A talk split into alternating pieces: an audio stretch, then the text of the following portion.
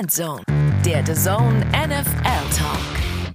Dann hallo zusammen zu Folge Nummer 20 und es ist Playoff Time, deswegen gibt's von mir ganz, ganz viele Herzen. Hier, da sind sie, für alle, die uns sehen. So muss es sein und auch ganz viele Herzen für dich, mein lieber Christoph Stadler ist natürlich auch wieder im Start. Es geht ums Eingemachte in der NFL. Vielen Dank, Flo Hauser, für deine Liebesbekundungen. Vielleicht hängt's mit deinem Fantasy-Lauf äh, zusammen. Na, sei es drum. nicht mehr. Schade. Mach du deine Herzchen. Ähm, für alle, die den Podcast nur hören, man, wir haben es rausgefunden, dass man bei unserem Programm zum Aufnehmen irgendwie Herzen machen kann. Ich kann es nicht. Flo hat es ein paar Mal hinbekommen. Herzlichen Glückwunsch. Ich mache nichts Aber anderes. erstmal mehr. herzlich willkommen bei äh, Endzone der Zone NFL Talk. Ja, wir haben in dieser Woche lange überlegt, was wir machen und sind dann auf die Idee gekommen, okay, zum einen, die Fantasy Regular Seasons sind ja eigentlich vorbei. Wir holen unsere Jungs von Stoned Luck, also Luck und Stony, die ja für The Zone uns die Fantasy Updates immer bringen in der Endzone und jeden Freitag auch euch äh, quasi einstimmen auf das, was am Wochenende so los ist, dass wir mit denen so ein bisschen über das AFC und NFC Player Rennen sprechen, dass sie uns noch ein paar Fantasy Tipps zum Schluss mitgeben. Und das ist eigentlich unser Fahrplan, weil die News haben wir jetzt gar nicht speziell, die haben wir auch mit den beiden Jungs Verpackt. aus Österreich mit einverpackt. Deswegen, Flo, ab dafür und ab zu Stone Luck. Playoff Picture Time. So, und dann sind wir soweit. Schönen guten Tag, guten Abend, wann auch immer ihr hört und zuschaut. Servus zusammen auch nach Österreich an der Stelle. Ja, wie sagt man, wir machen einen Crossover. Wir wissen es auch nicht genau, wie man es betiteln soll. Auf jeden Fall ist es, so wie früher bei den Geschirrspülmaschinen-Tabs, 4 in 1 bekommt ihr heute mit Christoph Stadler natürlich. Aber jetzt unsere Gäste Stoned Luck. Luck und Stony, wie geht's euch? Schöne Grüße nach Österreich. Äh, ja, uns geht's äh, fantastisch. Auch schöne Grüße zu euch äh, zurück nach Deutschland. Das ist wir nicht so weit. Äh, wir versuchen unser Bestes, äh, so verständlich wie möglich zu reden. Äh, wir wissen, dass es auch durchaus sehr viele Hörer wahrscheinlich aus, aus Norddeutschland gibt und die verstehen uns meistens weniger, mich ein bisschen besser, aber den echten Wiener unten, das ist das Tony, ne? Und deshalb, ja, einmal Servus an alle, die sich da jetzt wieder für Endzone entschieden haben. Ne, ist ja, ist ja auch einmal was, ja. Und ich sag's ganz ehrlich, ich bemühe mich auch gar nicht. Ich, ich bin so ehrlich. Es, es, es bringt nichts, wenn ich Das mich bemühe, sonst wird's Chaos. Deshalb, ja, für jeden und jede, die mich leider Gottes nicht verstehen, ja, es ist nicht so wichtig. Es ist nicht so wichtig, was ich da rede. Also, Ich bin tatsächlich noch, noch geschockt, weil ich es erst vor fünf Minuten mitbekommen habe, dass ihr gar nicht Luck und Stony mit echten Namen heißt. Also Luck ist der Alexander Lackmeier und Stony Korrekt. ist der René Bauer. Das ist mir, da ist mir Bist die Welt um die Ohren geflogen.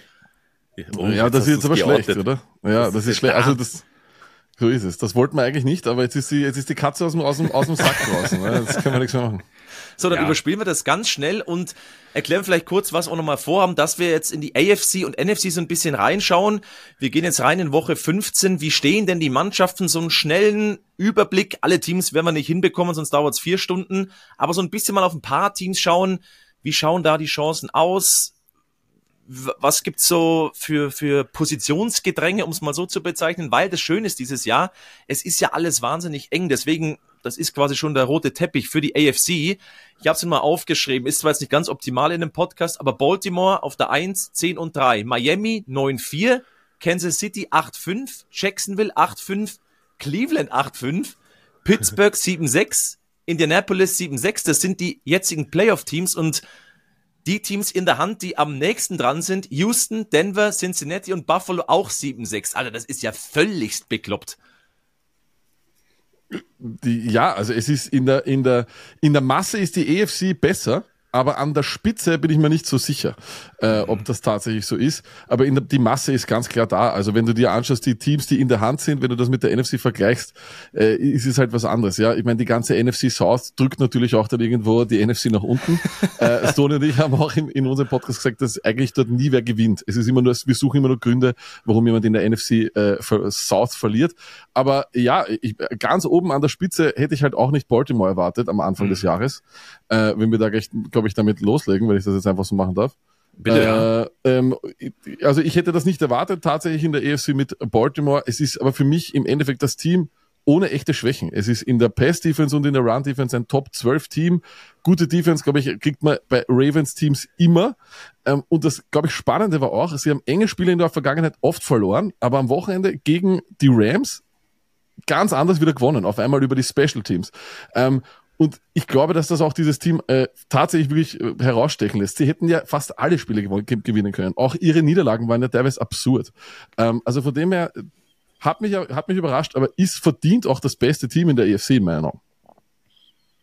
Ja, das, viele, viele, viele sagen ja auch schon seit ein paar Wochen äh, vielleicht das kompletteste NFL-Team. Da wird ja immer über die drei Phasen gesprochen. Ähm, das das beste Team in der AFC, weil auch einige meiner Meinung nach natürlich schwächeln. Da kommen wir auch noch gleich dazu. Und dann haben wir ja gedacht, vielleicht wird's aber so ein Rennen um Platz eins in der AFC mit Miami, mit ihrer äh, bockstarken Offense. Brauchen wir ja auch nicht drüber reden. Das habt ihr alle die ganze Saison mitbekommen. Die haben jetzt allerdings tatsächlich äh, verloren knapp mit einem Game-Winning-Field Goal gegen die Tennessee Titans. Das immer wieder bei der AFC South. Ähm, und ist dann für dich vielleicht auch, Stoney, die, die Baltimore Ravens dann an eins schon gesetzt, wenn man sieht, dass die Miami Dolphins ein bisschen geschwächelt haben? Ich meine, die spielen ja auch noch gegeneinander in ein paar Wochen. Äh, genau das ist es. Ich glaube, auf das wird's rauslaufen. Woche 17, direktes mhm. Duell. Aber die Sache ist halt schon die, Baltimore, ich bin auch der Meinung, dass sie wahrscheinlich kompletter sind. Wohl die Miami Defense jetzt in den letzten Wochen auch, glaube ich, jedes Mal gescored hat. Also sie kommen da auch jetzt schon langsam bisschen mit bisschen Wangans, mit ein bisschen Feuer. Aber Baltimore, glaube ich, Jacksonville jetzt, dann San Francisco und dann Miami. Also mhm. ich kann mir gut vorstellen, das klingt jetzt blöd, aber dass vielleicht dieses Spiel dann nur noch, ja, Makulatur ist. Weil Jacksonville, das kannst du verlieren, überhaupt, weil sie so angeschossen sind wie jetzt. Also da wirft er drei Picks und drei Touchdowns und so weiter und so fort. Da kann was passieren. San Francisco sowieso eigentlich so der, ja, der Hausherr in der ganzen NFL. Deshalb, wer weiß, ob das dann wirklich da noch irgendwie so richtig rund geht. Die Baltimore Ravens, so wie wir es vorher gesagt haben, sie gewinnen jetzt auch enge Spiele, aber ich finde schon auch, dass man jedes, jedes Spiel könnten sie in Wirklichkeit auch verlieren. Ich glaube, sie waren ja auch in fast jedem Spiel im vierten Viertel vorne und dann ist, glaube ich, irgend so ein Start entstanden, wenn sie vorne sind, dann gewinnen sie es auch und so weiter. Ist halt leicht, ne? wenn du in jedem Spiel vorne bist, wirst du halt auch ein paar gewinnen. Aber ich glaube fast, wenn das normal läuft, dann werden es die Miami Dolphins werden. Echt, sagst du es auch nach der Niederlage jetzt, äh, Monday Night Football? Weil auch da das Restprogramm vielleicht mal, Jets ist eine unangenehme Defense, Cowboys, Ravens dann eben das Duell und dann zum Schluss gegen die Bills. Da könnte er tatsächlich auch um alles nochmal gehen. Also auch die Dolphins, mein Bauchgefühl war eigentlich, ich gehe mit den Dolphins. Nach Monday Night Football ist mein Kopf jetzt bei den Ravens. Ja. Ich, ich sag ganz ehrlich, das, das ist auch sowas. Vielleicht unterschätzt man dann immer von den schwächeren Teams, dass die auch gute Units haben. Und diese Tennessee Defense ist in Wirklichkeit jetzt, sind halt keine, ja, keine Schneebrunzer, sagen wir in Wien. Ja, ist halt einfach so. Und sie hätten es aber beinahe noch hergeschenkt mit ihren Fumbles. Also ja. da, ich glaube, einmal der Punt Returner und dann eben noch Levis. Und dann bekommen sie genau das in Wirklichkeit wieder zurück, weil sie dann noch drinnen hängen. Und ich glaube, es ist ein unangenehmes Team. Äh, es geht vielleicht für manche Teams nur noch darum, dass sie den Großen ein bisschen reinkacken. Und das hat man gestern dann schon gemerkt, dass sie es halt nicht nicht abdrehen wollen, beziehungsweise die Dolphins vielleicht abdrehen. Und ohne Hill sind natürlich die Dolphins auch nicht die Dolphins. Das muss man auch ganz ehrlich sagen. Und ich glaube, das wird mehr so zum Tragen kommen, dass sie die Leute da fit kriegen, weil Tour, hang, hang him out to dry, gleich der erste Wurf auf Waddle, das könnte weg ja. sein auch. Also ich glaube, was, wer fitter bleibt, bis zu diesem Spiel in Woche 17, wird es wahrscheinlich dann machen. Aber ich habe trotzdem die, die Dolphins vorne, weil die Defense jetzt auch kommt. Uh, ich, ich, muss da gleich rein äh, springen, Sony. Ähm, das Ding bei Miami ist, äh, ist allerdings nur, was Miami auszeichnet, ist ihre Offense. Ihre Offense ist super. Ist Aber was machen sie? sie? Sie hauen drauf auf schlechte Gegner. Das ist, das ist super. Das ist auch wirklich ganz atemberaubend, wie sie das machen. Aber den letzten Sieg gegen ein Team mit Winning Record, Woche 3, 2022. Seitdem hauen sie auf schlechte Teams hin. Und ich vergleiche die Identität dieser, dieser guten, dieser, dieser schönen Offense ganz gerne mit den Green Bay Teams als eigene, äh, als, als Green Bay Packers Team oder Fan, weiß ich es auch, mit der Identität damals, äh, als die Höhe Hochzeiten von äh, der Rogers Offense waren, wo der fünf, sechs Wide Receiver gehabt hat, die alle eigentlich auf Pro Bowl Level waren. Wenn ein, ein nasty Team kommt, eines, das einfach sich nicht unter Anführungszeichen für dumm verkaufen lässt, eines, das hart spielt, dann kommen die auf, auf ihre Grenzen. Und die mhm. Titans sind genauso ein Team. Mike Rabel, und das ist, das weißt du, die kommen und die sind ein, ist ein unangenehmer Gegner und die lassen nicht das spüren, jedes einzelne Tackle. Und deswegen, ich glaube, sie sind Pretender und ich, ich glaube nicht, dass Miami das wird. Ich verstehe schon so, was du sagst, aber da fehlt uns ja der Track Record gegen gute Teams. Ich, aber, aber ich sage kurz eine Frage ich, an euch. Kurz, ich bin nicht der Anwalt von Miami. Ich glaube, ich glaube es einfach nicht. Also, wir sind die Dolphins. Das Wohl der Dolphins ist mir eigentlich wurscht. Also, hey, Fantasy-Saison ist dann meist schon aus, also. Tut's was wollt, Dolphins. Aber ich glaube, Hier musst du dich für nichts rechtfertigen. Hier ist alles erlaubt bei uns. Alles Haben gut. wir am Montag gesehen, dass Tyreek Hill der MVP bei den Dolphins ist, dass er mit Abstand der wichtigste Spieler ist? Weil als der raus Ja. war, war das Ding eigentlich nicht gelaufen. Es war ja bis zum Schluss spannend, aber du hast gemerkt, da ist ein abartiger Bruch drin. ja, Ja, vor allen Dingen hat man auch gemerkt, als er dann wiedergekommen ist, gab es zwei Big Plays auf ihn, die davor eben lange Zeit nicht passiert sind. Und ich glaube, das unterstreicht es dann nochmal an der Stelle, ja. ich glaube, also, Er ist mich der, äh, äh, Stoney, bitte. Ja, ich sag nur, da, ich glaube, da, da ist so die Luft draußen. Vorher hast der Brust, wir sind mit Tyreek Hill da, im, im, im, im entscheidenden Moment verstecke ich mich vielleicht hinter ihm, weil er macht schon irgendein Big Play, vielleicht wissen sie das auch. Ist halt so, da hat man ganz anderes Selbstvertrauen auf einmal, oh, jetzt steht er draußen, er ist doch nicht äh, dieser, dieser Nimbus des Unbesiegbaren oder Unverletzbaren, jetzt alles schon zwei, drei Wochen hintereinander immer dieses gehabt, wo er dann, hey, ich kann nicht mehr Computer spielen, aber mit einer Hand kann ich noch immer fangen, aber wie oft mit einer Hand, mit einem Knöchel, mit einem Oberschenkel und so weiter, wird's halt dann irgendwann einmal vielleicht, ja, fangen sie an zum Nachdenken. Für mich ist er der MVP der Liga, weil in einem Jahr, wo wir keinen herausragenden Quarterback Ja. haben, wir haben ihn nicht dieses Jahr, wir haben nicht diese Mahomes-Jahre, diese Rogers-Jahre, diese Brady-Jahre, das haben wir dieses Jahr nicht. Das brauchen wir uns nicht anlügen. Jetzt versuchen wir uns das irgendwie mit Purdy einzureden, was eh cool ist, aber da gibt's dann auch Stats, die das wieder belegen, dass es, äh, dass es vielleicht nicht sein soll. Gebt es diesem Jahr, dieses Jahr endlich äh, den besten Offensivspieler und gebt ihm den besten Offensivspieler, den unsere Generation wahrscheinlich jemals gesehen hat. Er toppt für mich Calvin Johnson in seinen Top-Zeiten, er toppt für mich eigentlich jeden Spieler, den ich jemals gesehen habe. Du kannst Terry Hill nicht verteidigen und dafür deswegen ist er MVP. Ich habe die Frage noch so ein bisschen verpackt, ist der MVP von den Dolphins? Eigentlich gehört das Dolphins weg, weil das war schon ein bisschen der Case. Der Dude ist der, der die Dolphins alleine eigentlich dann trägt und das ist in der trotzdem guten Mannschaft eigentlich fast schon ein bisschen ketzerisch.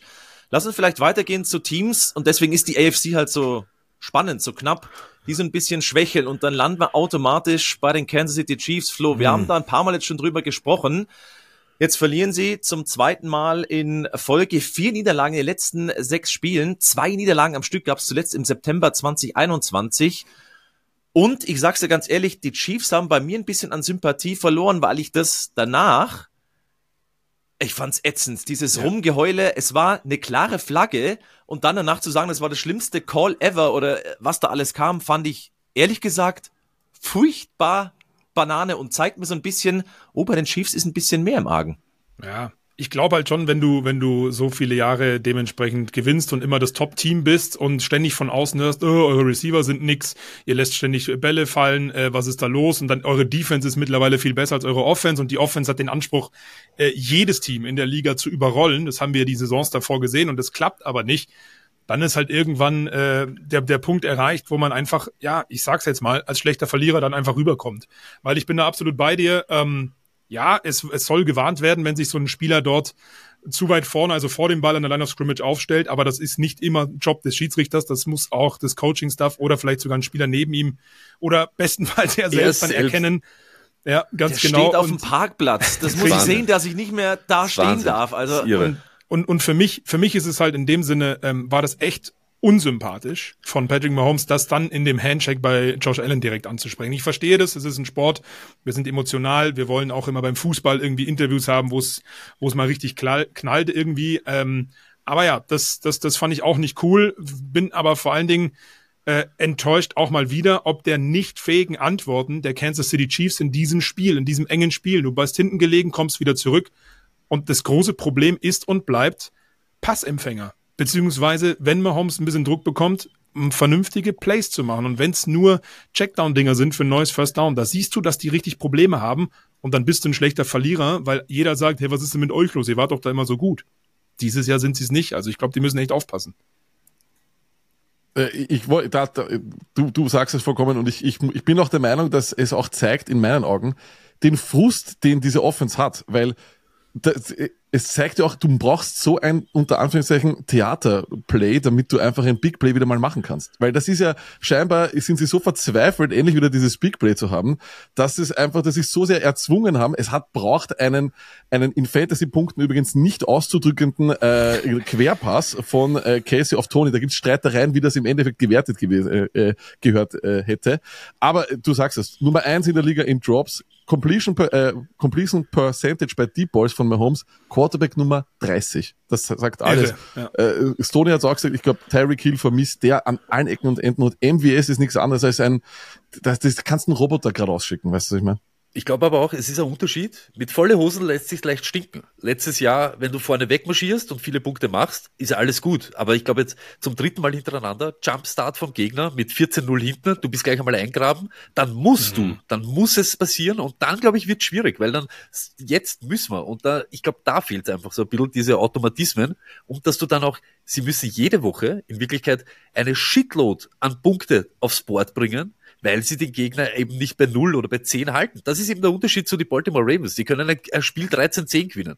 Das sehe ich bei den Chiefs überhaupt nicht. Das ist eben so, die Offense muss die ganze Zeit so hoch produzieren und so effektiv sein, damit sie ihre Spiele gewinnen. Und das gibt's dieses Jahr eben nicht. Und deshalb, glaube ich, kommen auch so die Probleme und da fangen sie eben auch an. Ich glaube nämlich auch, dass da im Lockerroom, obwohl ich nicht dabei bin, sicher natürlich dieses kommt, da denkt man ja selber drüber nach. Wenn man diese Drops gerade hat, bin's ich, was ist es, was, was können wir ändern, wie spezifisch oder punktgenau bringe ich die Leute dann dorthin, dass sie vom Kopf her wieder da sind, hey, wir sind die Chiefs und es muss, es klickt einfach und wir, wir machen es. Wenn du Woche für Woche hinten bist und es immer irgendwie, ja, es schaut immer so stockend aus bei ihnen.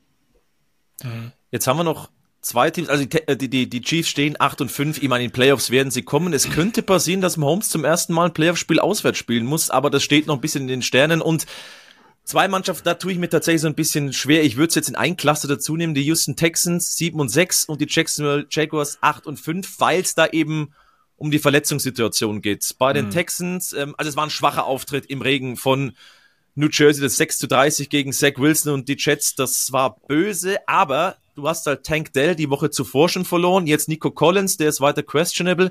CJ Stroud, der auch noch verletzt raus musste, auf den Hinterkopf gefallen. Okay, ich glaube, der hatte eh keinen Bock mehr bei diesem wahnsinnig ekelhaften Spiel. Und dann bei den Jacksonville Jaguars, da hat zwar Lawrence für mich komplett überraschend gespielt, kann ich mir gar nicht vorstellen, wie das geht. Aber du hast schon gemerkt, drei Interceptions, das ist kein Lawrence bei 100 Prozent. Ähm, ich glaube, die Jaguars Playoffs, das sollte möglich sein. Bei den Texans geht die Cinderella Story zu Ende jetzt gerade? Ja, ich glaube, irgendwann einmal sind es dann auch zu viele. Zu viele Leistungsträger und zu viel. Du hast gerade so Breakout-Kandidaten und auf einmal, zack, liegen die wieder da und die fehlen dir dann sofort. Natürlich fängt es an bei Stroud, aber auch eben auf einmal gehen da dann ja wirklich jetzt einmal schon die, die Pass- oder Passempfänger aus. Und das ist halt dann schon schwierig. Aber ich glaube fast, nächste Woche könnte es wieder so ein bisschen so trügerisch, könnte wieder so Nebel über die ganze Situation kommen, weil ich glaube, Baltimore, Jacksonville, da könntest du, wenn du die, die Houston Texans bist, diese Woche wieder überleben gegen die Tennessee Titans. Und dann denkst du dir vielleicht, ja, wir sind doch noch am Drücker und dann geht's wieder schnell oder rasant, dass du vielleicht irgendwem zu sehr forst, dass er spielt. Und ich weiß nicht, ob das dann eben so gut möglich ist oder ob das das Team dann schon so tragen kann. Überhaupt das ist alles so, so eng beieinander. Ich glaube, die Steelers waren, haben wir ja auch kurz vorher eben so da drinnen gehabt, in diesem Dunstkreis. Da fragt man sich ja jede Woche, wie sind die 7-6? Wie kommen die daher? Was, was passiert da? Das ist mit die schlechteste Offense. Ja? Das ist ja egal, ob es ähm, Pass, Passing Offense, irgendwo, ich glaube, Run sind so, so Middle of the Pack. Scoren tun sie überhaupt nicht keine Ahnung, warum die dort drinnen hängen. Die ganze EFC North ist da irgendwie so im Playoff viel drinnen und in der EFC South genau das, möchte jeder die Division gewinnen, weil sie wissen, dass sie nur so reinkommen. Und ich glaube, da wird es dann eben schwierig. Ich weiß auch nicht, wie die Tiebreaker genau sind, jetzt so Houston und Jacksonville. Ich glaube, das wird vielleicht dann so den Ausschlag geben. Es sind noch viele direkte Duelle zum Ende hin, deswegen, das ist im Moment viel Spekulation, hilft uns gar nicht weiter, aber Texans, das war jetzt schon, schon tough, weil die Verletzungssituation jetzt einfach alles bestimmt, das Schicksal der, der Houston Texans. Ich glaube, die Texans äh, haben ein ganz großes Problem, über das keiner redet. Sie haben überhaupt kein Laufspiel. Sie haben ein bisschen was mit von Singletary bekommen. Sie haben am Anfang des Jahres noch gehofft, dass Damon Pierce was ist. Die Yards per Attempt sind irgendwas. Wir sagen auch jede Woche mhm. im Fantasy, vergesst dieses Backfield, das ist einfach so. Und dann mhm. ist es einfach, wenn du, ich glaube, sie haben einen, keinen Schnitt über 100 Rushing Yards per Game, glaube ich, seit zwei Jahren oder sowas äh, hinbekommen. Also sie sind wieder in der unteren, äh, im, im unteren Drittel, was diesen Stat betrifft. Und gegen die Jets wird das schwer, weil gegen die Jets Defense kannst du nur eines machen. Du kannst laufen, aber das sehr, sehr gut. Laufen kannst du sehr, sehr gut gegen sie. Passen kannst du halt gar nichts, weil diese Sauce Gardner und so weiter, was da alles auf den Seiten steht, wird schwer an und für sich, ich glaube, die Texans, ich, ich sag's ehrlich, nicht in die Playoffs kommen, das würde gut passen. Sie sind ein so junges Team. Sie haben einen Rookie Quarterback, der jetzt ja auch irgendwo mal diese Rookie Wall anläuft und so. Also ich weiß nicht, ob das nicht vielleicht ein bisschen zu früh wäre. Ähm, da, das, da geht alles in eine gute Richtung und ich glaube, so eine, so eine gute Kurve, eine gute Leistungskurve nach oben ist immer besser, als wenn du dich vielleicht zu sehr in dich selber verliebst, wie es die New York Giants letztes Jahr gemacht haben. Ja, total. da sagst du was Richtiges, aber ich finde es vor allen Dingen auch spannend, weil wir haben es ja gesagt, den, den Spielplan muss man schon noch mit berücksichtigen und äh, Houston spielt viermal noch gegen die AFC, davon dreimal in der eigenen Division, Woche 18 gegen Indianapolis, die stand jetzt ihren Tiebreaker äh, gegen die Texans gewonnen haben, also die stehen ja vor den Houston Texans, aber dementsprechend äh, ist das so unfassbar spannend, weil ähm, auch wenn man die Offense sich anguckt, wenn sie es irgendwie einigermaßen hinbekommen und CJ Stroud wieder so zurückkommt, auch ohne äh, Tank Dell, dann sollte es normalerweise schon so sein, dass, dass sie es packen. Aber, und da sind wir bei dem Thema, was Christoph und ich letzte Woche auch hatten, wenn man dann sich auf Indianapolis anschaut, die so mir nichts, dir nichts unterm Radar da plötzlich dahergekommen sind, auch die musst du erstmal schlagen. Auch die sahen die letzten Wochen eigentlich sehr legit aus, bis auf jetzt vergangene äh, Spielwoche.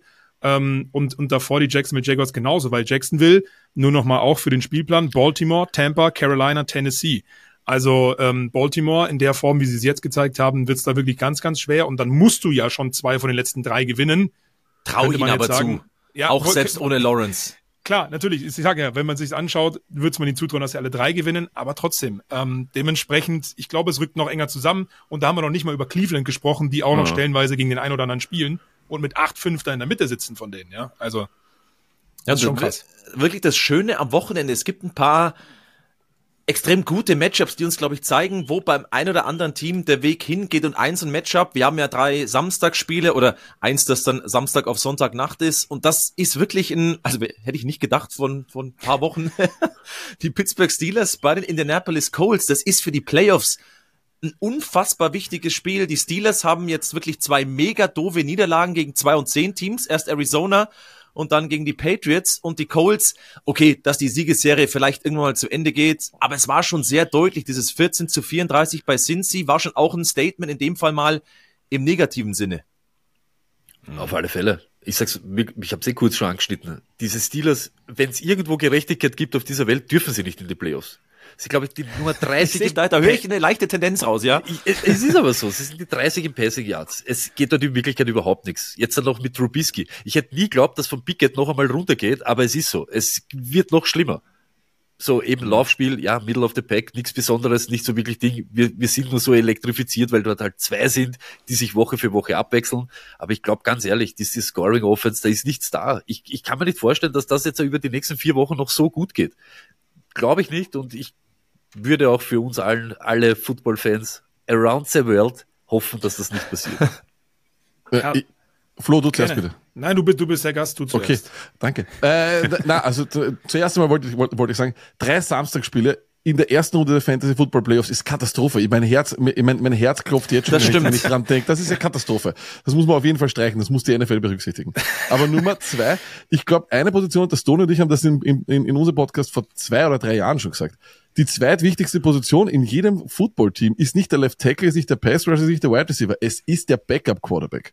Und du siehst es in dem Unterschied bei den Steelers und den Colts. Ich glaube, die mhm. Story ist, finde ich, dass die Colts zwei super fähige Starter haben. Das ist eines der Teams, das auf der Quarterback-Position super vorgesorgt hat. Du hattest einen Rookie, der super, also wirklich super ausgeschaut hat. Das wäre, das wäre noch richtig schön gewesen, auch für Fantasy übrigens. Ähm, und dann, und dann hast du mit Minshew einen gestandenen Starter, der ja schon äh, in Jacksonville gut ausgeschaut hat, der in Philadelphia gut ausgeschaut hat. Und auf der Gegenseite bei den Steelers hast du nicht mal einen fähigen Quarterback in meinen Augen, weil weder Trubisky noch äh, ähm, äh, Pickett ist irgendwas wirklich in meinen Augen. Trubisky ist über, das ist auch eine tolle Karriere. Du musst, er musste nur das Clipboard halten von Josh Allen. Und alle haben gedacht, Trubisky ist Josh Allen. Ich weiß nicht, wie der irre. Also das ist so für mich die Story. Aber wie geht das Spiel aus? Das ist ein Münzwurf. Das ist in meinen Augen ein Münzwurf. Da kann jeder von den beiden Teams, glaube ich, derzeit von der Konstanz her schwierig, aber ich hätte Colts noch leicht vorne eben, weil ich da gerade auf der Quarterback-Position mehr Qualität sehe. Da bin ich ja. zu 100% bei dir, weil das lustig ist, aber dann, genau das sind die Spiele, die die Steelers gewinnen. Mhm. Ja. ja, ja, aber, aber auch da, äh, ich, ich, ich spiele jetzt hier heute so ein bisschen den, den, den, den Wichtigkeitsfaktor äh, Moralapostel, aber auch da, Indy aktuell Tiebreaker gegen die Steelers verloren. Für Indy ist es noch viel wichtiger als für die Steelers in Anführungsstrichen, dieses Spiel zu gewinnen. Und wenn wir auf dieses Matchup schauen, finde ich, auch was Toni vorhin gesagt hat, die Steelers Offense rein vom Papier jetzt her und rein von dem, was wir bisher gesehen haben, auch jetzt, ist für mich jetzt eigentlich Indianapolis Colts der klare Favorit, sogar so wirklich klare Favorit in diesem Spiel, weil wir haben auf beiden Seiten gute Defenses. Von den Steelers reden wir seit drei, vier, fünf Saisons immer von einer überragend brutal guten Defense. Aber die Colts sind super im Tackling. Sie sind äh, auch, was Druck auf Quarterback betrifft, sehr, sehr gut. Ich glaube, die dritt- oder viertmeisten Sacks in dieser Saison. Also dementsprechend, wenn dann Trubisky mal wirklich Druck bekommt und die Dinge auch mal schnell releasen muss, äh, Stichwort Backup-Quarterback, ähm, in, in, in, im Vertrauen mit der Offensive Line zusammen, glaube ich, dass die Colts das unter normalen Umständen, wir sind ja immer weit weg und Stoney hat es vorhin so schön gesagt, wir sind nicht in den Umkleidekabinen, aber rein das, was wir, was wir äh, recherchieren können und sehen können, für mich die Colts klarer Favorit, auch aufgrund dieser Wichtigkeit eben. Und dann ersetzt du dich plötzlich vor die Steelers und hast nicht nur über die AFC South, sondern generell in der AFC eine richtig gute Position. Wer hätte das denn vor sechs Wochen gedacht? Bei Indy ist halt immer das der Fall, wenn die den Turnover-Battle gewinnen, dann gewinnen sie eigentlich auch ihre Spiele. Die haben sieben Siege, sechsmal davon haben sie den Turnover-Battle dann auch gewonnen. Einmal war es ein Unentschieden bei den Titans. Okay, also Makulatur, sie haben den Turnover-Battle dann nie verloren. Und das ist halt immer dieser, dieses eine dieser eine Kernmoment bei den Colts, auf was ich schaue. Und da sind die Steelers halt tatsächlich gefährlich. Die selber auf der anderen Seite. Wir hatten dieses eine Spiel mit über 400 Total Yards, wo wir dachten, Mensch, hat es was gebracht? Nee, es ist völlig egal. Die Offense ist einfach Mist. Egal, Stimmt. was da jetzt dieses Jahr noch passiert. Da muss wahrscheinlich einfach in der Offseason zweimal feucht durchgewischt werden. Aber die einzige Hoffnung für die Steelers, korrigiert mich, kann doch nur ein funktionierendes Laufspiel sein. Das hat jetzt zweimal nicht wirklich gut funktioniert gegen die Patriots, war Trubisky der Top-Rusher. Wenn das wieder besser wird und sie hatten ja gute Spiele, dann mit der Defense zusammen kann ich es mir wirklich für die Steelers vorstellen. Und bisschen schaudert es mir da selber, denn, denn wird es mir kalt am Rücken. Ja, stimmt. Äh, da, äh, das kann, das, also es, es, es, die, die Mittel sind da. Äh, vor allem ist äh, Najee Harris auch definitiv der große Sieger von der Matt Canada äh, Entlassung. Seitdem sehen wir viel weniger von Warren.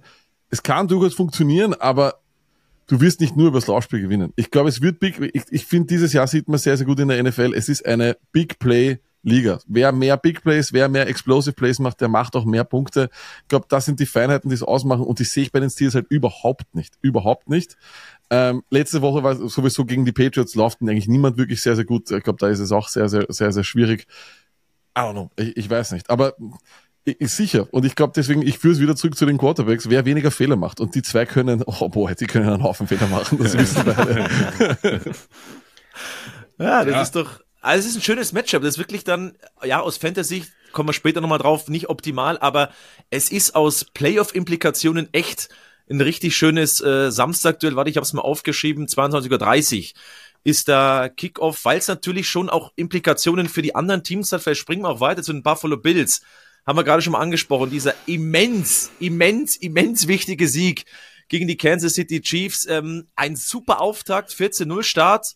Und dann, was ist dann passiert mit Buffalo? In ein mhm. schwarzes Loch gefallen. Ja, da sind wir wieder bei dem Thema, was ich vorhin schon mal kurz gesagt habe, die Kansas City Chiefs Defense, äh, sehr legit eigentlich und trotzdem müsste dann die Offense viele Punkte machen. Aber ähm, das ist, glaube ich, so, dieses Spiel war bezeichnend für die Buffalo Bills Saison im Allgemeinen dass du eine sehr, sehr talentierte Offense hast. Mit einem überragenden Quarterback brauchen wir nicht drüber reden, dass du tolle Passempfänger hast. Auch nicht, dass das Laufspiel an und für sich per se, ich glaube, Top 10 immer noch rein von den Zahlen her äh, auch sehr, sehr gut ist, brauchen wir auch nicht drüber reden. Dass die Defense so weit, so gut ist, brauchen wir auch nicht drüber reden. Aber irgendwas funktioniert nicht in der, ja, Play Calling will ich nicht immer runterbrechen aber in, im, im Game Management ähm, und in den einzelnen Matchups nicht. Und das war die ganze Saison so. Ich meine, du hast sechsmal verloren. Ich weiß nicht, wie ihr so predicted habt in der Offseason. Es wird bei uns ja immer gerne gemacht, äh, dass man irgendwo gefragt wird, wie wie sagt ihr, welche Standings haben wir da? Da müssen wir, glaube ich, auch nochmal irgendwann in den sauren Apfel beißen, Christoph, wenn wir die Auflösung machen. Und das lassen äh, wir lieber wirklich, sein. ob da wirklich jemand sechs Niederlagen zu dem Zeitpunkt bei den Bills getippt hätte, ich glaube niemand. Und deswegen war es für mich bezeichnend, dass plötzlich der Wurm drin ist. Ich weiß nicht, wie ihr, zwei äh, unter mir, äh, Luck oder Stony, das, das seht. Ich kann es nicht beantworten. Es ist für mich ein Rätsel, weil dann siehst du auch mal ein Viertel, auch eine Hälfte, wo Josh Allen so unfassbar gut ist. Und dann auch mal beim Scramblen wieder gut ist. In der Red Zone super. Und dann hast du Spiele drin, wo das überhaupt nicht funktioniert, auch gegen Teams, wo du vielleicht erwartest, man tut sich schwer, ja, aber dass er da so mit Verlaub abkackt in der einen oder anderen Situation, in anderen Spielen auch, äh, wundert mich schon sehr. Aber also meiner Meinung nach haben wir ja auch immer von den Bills auch immer zuerst einmal von einer guten Defense gesprochen und dann kommt eben Allen, der noch Fähigkeiten hat, die andere Quarterbacks nicht haben und in, in Kombination passt das dann. Aber ich glaube, genauso wie dein Moment, wo dort die Luft draußen war, war dieser Milano-Beinbruch Ich glaube fast auch, dass Ja. dadurch die Defense Mhm. auch so ein Ruck gegangen ist und dass Ja. wir halt dann so ein bisschen so nachgedacht haben oder vielleicht eben nicht mehr alles passt hat oder nicht mehr der, der Leader da war, der halt viele tragen hat oder der die Leute, die rund um ihn sind, besser machen. Guter ich glaube auch, bei den Bills, das ist, vielleicht liegt es auch gar nicht so an, an ihnen selbst, aber dieses Schedule ist, glaube ich, mit die härteste, was du jetzt haben kannst in den nächsten Wochen. Wenn du Dallas, dann kriegst Miami, die nicht aufhören und die dich niederballern wollen und dann New England, die nichts anderes mehr zum tun haben, außer Buffalo so richtig schön einen Haufen vor die Tür legen, weil für sie geht es um nichts, aber das hat man eben letzte Woche auch gesehen, ähm, Bears, Detroit und so weiter, da geht es um nichts mehr, außer ihr nicht, Freunde, und ich glaube fast, harte Defenses eben auch, vielleicht Miami jetzt ein bisschen so im Aufwind, aber Dallas für mich die beste Defense in der NFL, vor den Mhm. Niners vielleicht, ja, okay, aber für mich Dallas und dann New England, da wissen wir sowieso, das ist nicht leicht zum Spielen, überhaupt für die Buffalo Bills. Und ich glaube, das ist eher so das Problem. Das wird jetzt haarig werden. Das wird haarig die nächste Woche. Ich, ich glaube, was wir bei den Buffalo Bills sehen, äh, und vor allem, das hat sich schon vor Wochen angekündigt, ist ein Championship-Window, das sich vor unseren Augen richtig schön schließt. Also das ist äh, so, wie wir in einem Advent die Türchen aufmachen, schließt sich das dort. Einfach deswegen, weil ähm, das, du, es ist schwierig, so lange relevant zu bleiben, wenn du nicht einfach herausragende Spieler hast. Jetzt finde ich, dass man gerade letzte Woche gegen die Kansas City Chiefs gesehen hat, dass Josh Allen einfach ein irrer Typ ist. Also der hat dort auch Dinger rausgepackt in Situationen, wo du gedacht hast, okay, jetzt war's das, aber jetzt war's das, aber nein. Äh, Josh Allen kann das und das ist sicherlich etwas, was sie immer relevant wird machen. Aber die Frage ist, kann dieser, ist dieser Kader von der Qualität her das, was die wir von den Bills in Erinnerung haben. Und das ist es nicht. So wie du gesagt hast, Tony, Milano fehlt ihnen. Von Miller, ich weiß gar nicht mehr, ob der noch spielt. Äh, der Trade für Rasul Douglas von den Packers war auch, ich, den habe ich nicht ganz verstanden, warum du einen Third-Round-Pick für den hergibst. Ähm, aber trotzdem werden sie immer relevant sein, weil Josh Allen sie immer im Spiel hält. Er macht Turnovers noch und nöcher, ist aber trotzdem Quarterback Nummer 4 in EPA, Quarterback Nummer 4 in QBR. Also er ist noch immer ein Wahnsinnstyp. Du lebst mit seinen Fehlern, aber es fehlt ihm fast ähnlich sogar wie Mahomes. Das Lustige ist, diese zwei Teams, die sich die letzten Jahre so bekriegt haben, es fehlt ihm an der Qualität, weil auch bei ihm hast du eigentlich in der Offense zum Beispiel auch nur Dicks und daneben hast viermal in der Woche im, im Jahr hast den hast du die Gabriel Davis Wochen, wo er im Fantasy 30 Punkte macht und irgendwie keine Ahnung drei Touchdowns macht, aber danach ist er wieder Agent Zero. Also ich, es ist es ist ein, ein Team, wo ich glaube, dass es äh, einfach es, es schließt sich einfach, die werden einen kleinen Reboot brauchen. Ähm, Deswegen wird schwer und die die Schedule, wie, wie schon gehört, also das wird so schwierig, das kann ich mir fast nicht vorstellen.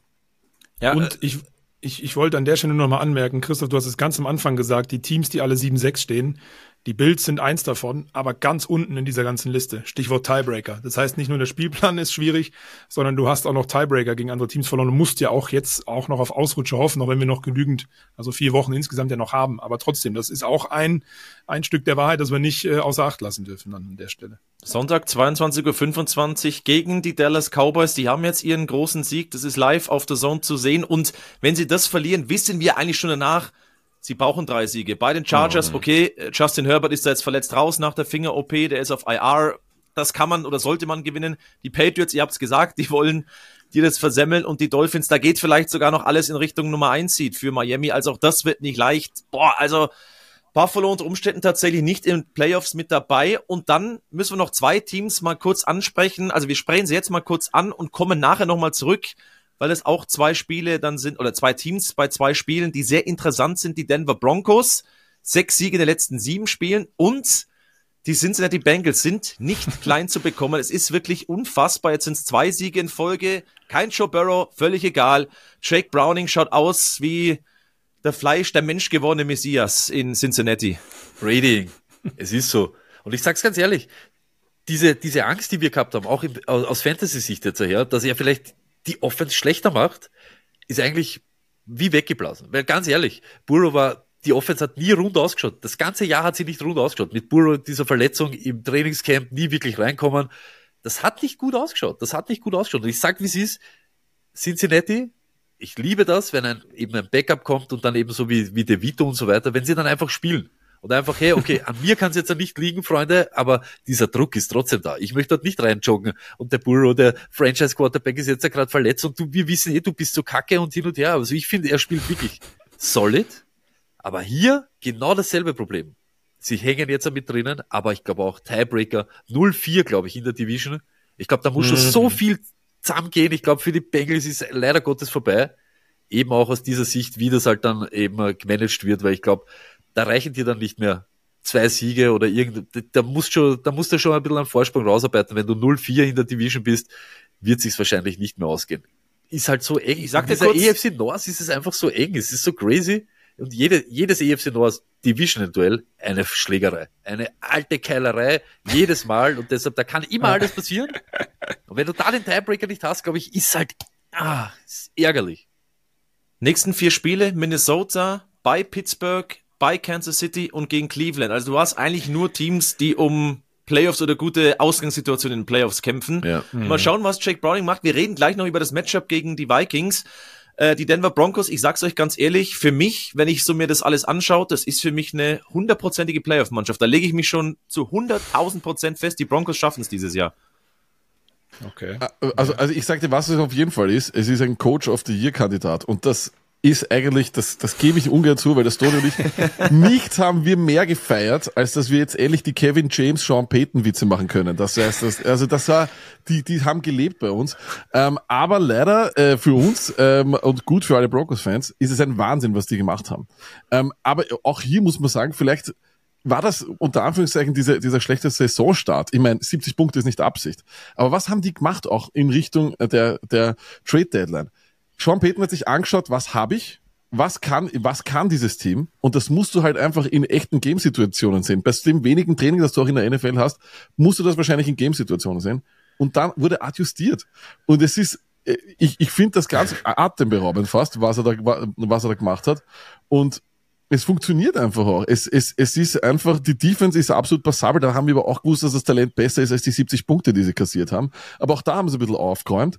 Ähm, und in der Offense, Russell Wilson ist back, ist sowas von back. Äh, das ist absolut nicht mehr diese Katastrophe vom letzten Jahr.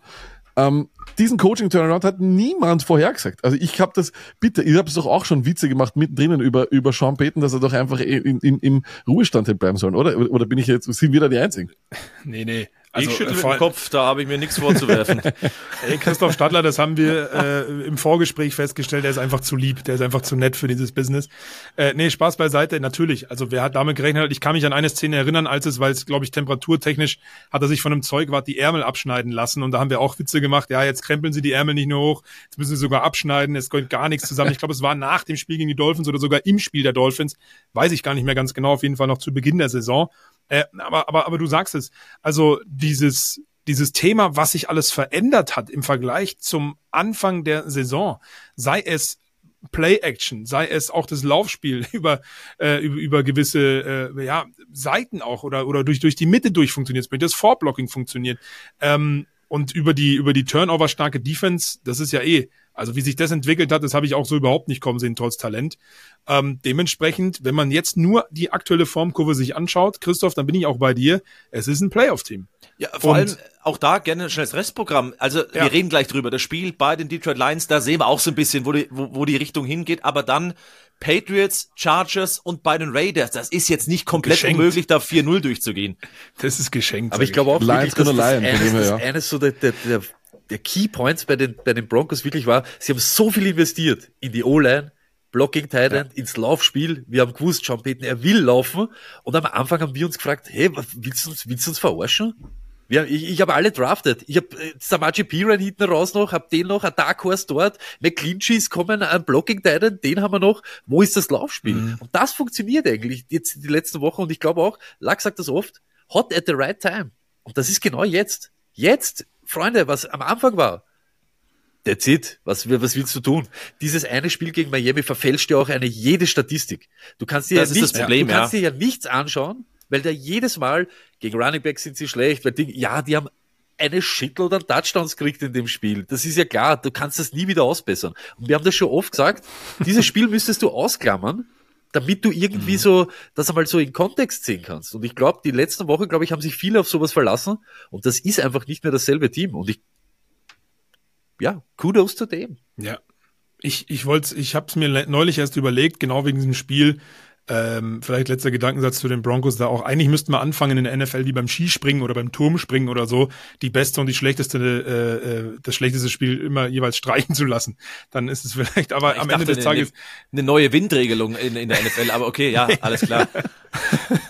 Nein, aber das ist, äh, ja, deswegen, das, das haut dann dann schon rein und dann sind sie auch wieder statistisch viel besser. Oder vielleicht sogar auch da, wo sie auch, wenn man ihnen zuschaut, tatsächlich hingehören. Ne? Also dementsprechend, und wie gesagt, für mich mit dem, mit dem Schedule, so wie die gespielt haben, geschenkt, die sind dabei, ganz Hebt ehrlich. dir den Broncos Atem noch auf, weil dieses Matchup Ja. gegen die Lions, das wollen wir noch ein bisschen ausführlicher Richtig, beleuchten, richtig. weil äh, ehrlich, auch das hätte ich vor ein paar Wochen nicht gedacht. Ich freue mich auf das Matchup wirklich Lions gegen, gegen Broncos. Dann lassen wir die NFC rüberschauen. Auch da ganz kurz schnell der Tabellenabriss. Also auf der 1 San Francisco 10-3, die Cowboys 10-3 auf 2, dann die Lions 9-4. Tampa 6-7, klar, deswegen auf der 4, weil sie im Moment Division Leader sind. Und dann die Eagles 10-3, die Vikings 7-6 und die Packers als Siebter bei 6-7 gerade mit dabei. Und jetzt wird spannend in der Hand. Wir haben die Rams, die Seahawks, die Falcons und die Saints mit 6 und 7. Und ich habe es mir heute nochmal dazu geschrieben, die Giants und die Bears stehen 5 und 8. Nicht, dass wir jetzt großartig drüber reden wollen, heute schon mal. Das können wir vielleicht auf die nächsten ein, zwei Wochen verschieben. Aber auch die Giants und Bears sind noch dabei, liebe Leute. Und die sind tatsächlich nicht schlecht. Äh, Ich sag jetzt ganz ehrlich, ich meine, die Giants, äh, das, was wir mal an den Night gesehen haben, möchte ich jetzt nicht kommentieren als Green Bay Packers Fan. Aber die Bears haben eine sneaky gute Defense. Die sind Seit so gut. Das Montez ist die Sweat da ist, das ist irre. Ja, Beste aber es ist doch die beste Run-Defense. Die beste Run-Defense. Da kannst keiner laufen gegen die. Du kannst vielleicht auf deine Runningbacks passen, aber Lauf durch die Mitte geht da gar nichts. Ein super Tackling-Team auch. Und jetzt, und jetzt machen sie das, was sie eigentlich für das, was sie hätten das ganze Jahr machen sollen. Gute Defense spielen und Justin Fields nimmt deine Beine in die Hand und lauf.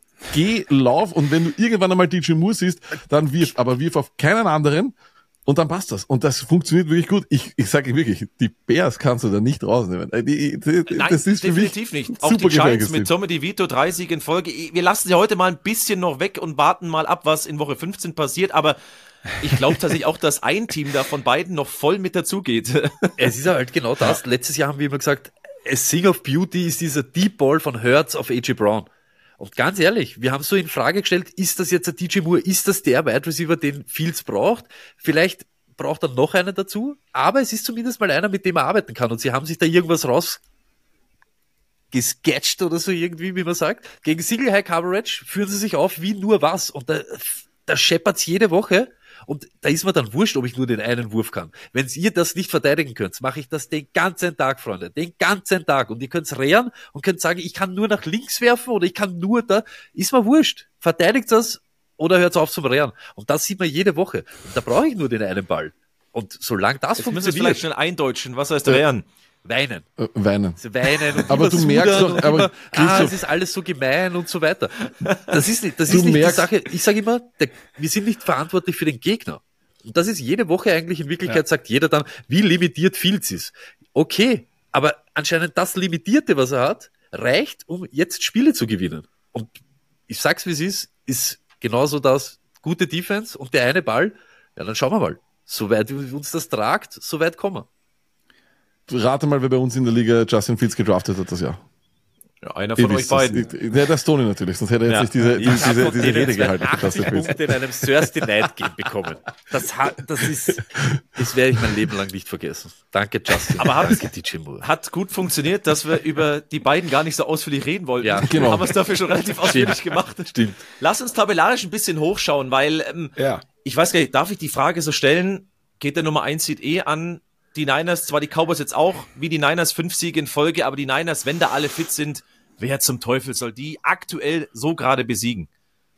Ja, also ich, ich würde so, auch wenn wir jetzt wieder, wenn ich vorausschaue, mit dem Spielplan, den es noch gibt, das muss man ja auch mit berücksichtigen bei so einer Antwort, dann hat Dallas da ganz klar den schwereren Spielplan, deswegen sage ich, die 49ers äh, bleiben da auf der Eins und äh, können sich nur selbst schlagen, so wie früher die Cowboys immer in den Playoffs sich nur selbst geschlagen haben, können es die Niners vielleicht in den letzten vier Wochen sich auch nur selber schlagen. Ähm, und ich, vielleicht geht das Gerede manchmal ein bisschen zu weit. Wir haben vorhin bei Baltimore schon drüber gesprochen, eines der komplettesten Teams der, der NFL, auf jeden Fall das kompletteste der AFC. Bei den Niners ist es natürlich genau das gleiche in der NFC. Vielleicht geht es manchmal zu weit und jeder sagt, das beste Team der NFL. Aber ganz ehrlich, und Christoph und ich haben letzte Woche bei uns im Podcast auch drüber gesprochen, sie haben in der Defense und in der Offense immer eine Antwort auf eigene Matchups. Wenn der Gegner gut im Pass Rush ist, gehen wir, umgehen wir das Ganze. Debo Samuel jetzt die letzten zwei Wochen überragend wieder. Davor drei Wochen überhaupt nicht gesehen, andere Pläne gehabt. Also dementsprechend ähm, geht es für mich in der NFL immer darum, in den einzelnen Matchups, was habe ich für einen Gameplan und wie kann ich gegen die Stärken oder auch Schwächen des Gegners eine Antwort finden. Und da sind die Niners für mich top, top, top. Also dementsprechend ähm, glaube ich, auch aufgrund des Spielplans, ich kann es mal kurz durchgehen, 49ers, Arizona, Baltimore, Washington, Rams und die Cowboys, Buffalo, Miami, Detroit, Washington, glaube ich, dass die Niners auf eins bleiben. Ja, bin ich voll dabei. Das erinnert mich so an die Philadelphia Eagles letztes Jahr. Sie finden Wege in, der, in den 13 Weeks gegen dieses Team zu gewinnen. Lauf halt gegen uns. Ja. Wenn du den Touchdown nicht machst, ist uns das egal. Ich, ich kann mich da noch an dieses Houston-Spiel erinnern, wo so jeder, wow, gegen die kann man so laufen. Ja, ihr könnt's machen gegen uns, was wollt, aber ihr schlagt uns am Ende des Tages nicht. Und das sind eben die 49ers dieses Jahr. Adapten Woche für Woche an den Gegner und dann reicht's eben nicht. Und ich glaube auch, Wohllicht auch, ich habe viele Cowboys-Shares, deshalb, hey, let's go, ballert's durch. aber ich glaube fast, dass die Cowboys auch die Division nicht gewinnen.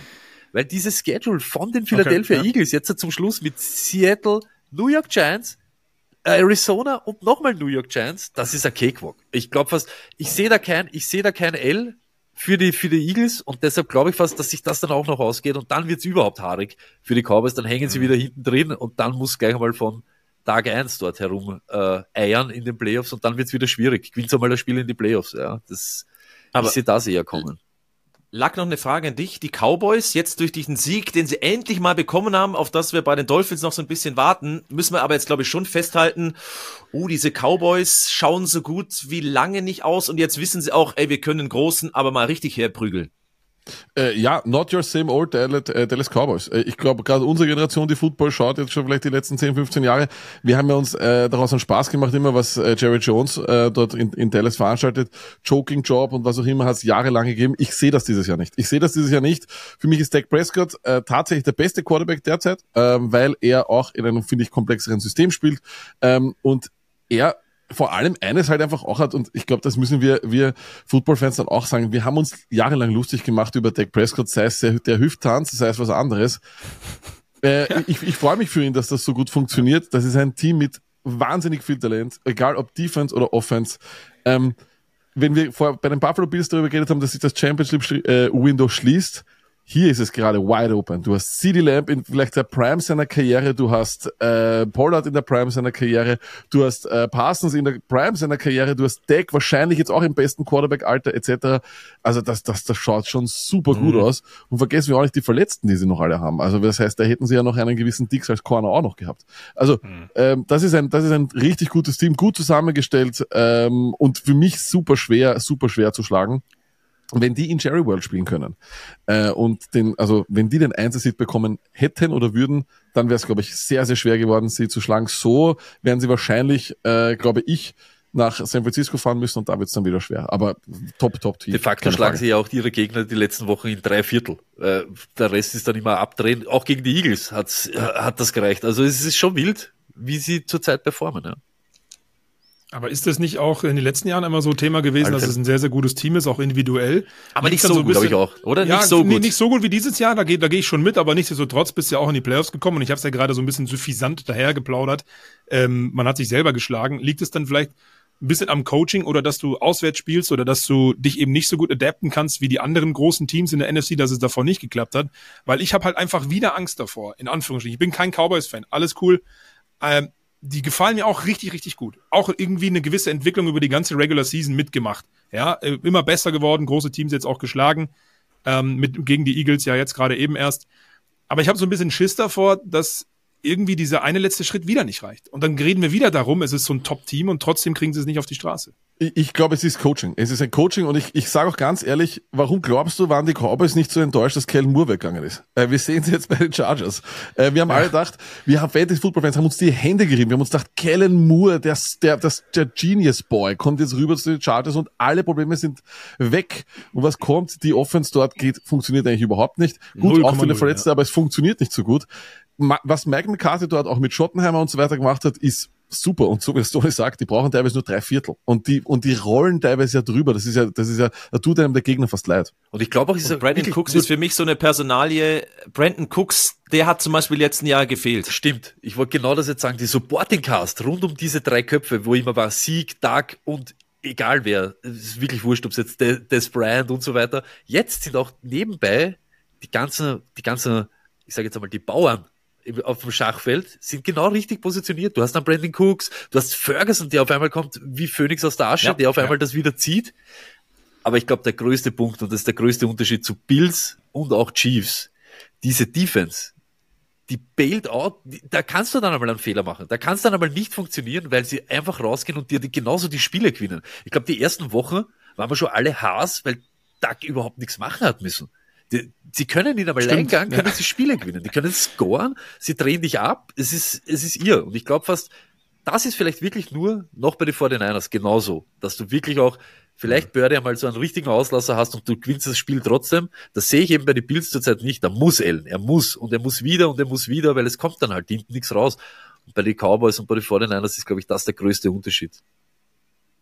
Defense ist ein wunderbares Stichwort, denn wir kommen zu den Detroit Lions. Dieses Matchup eben gegen die Denver Broncos, Samstag auf Sonntagnacht findet das Spiel statt. Und bei den Lions sage ich euch ganz ehrlich, meine Bauchschmerzen werden immer größer, weil das diese defensive vielleicht Saisonbeginn, wo sie nicht schlecht war, dann doch zu sehr überperformt hat, muss man im Moment sagen, diese Defense ist absoluter, ich sage es ganz salopp raus, Mist.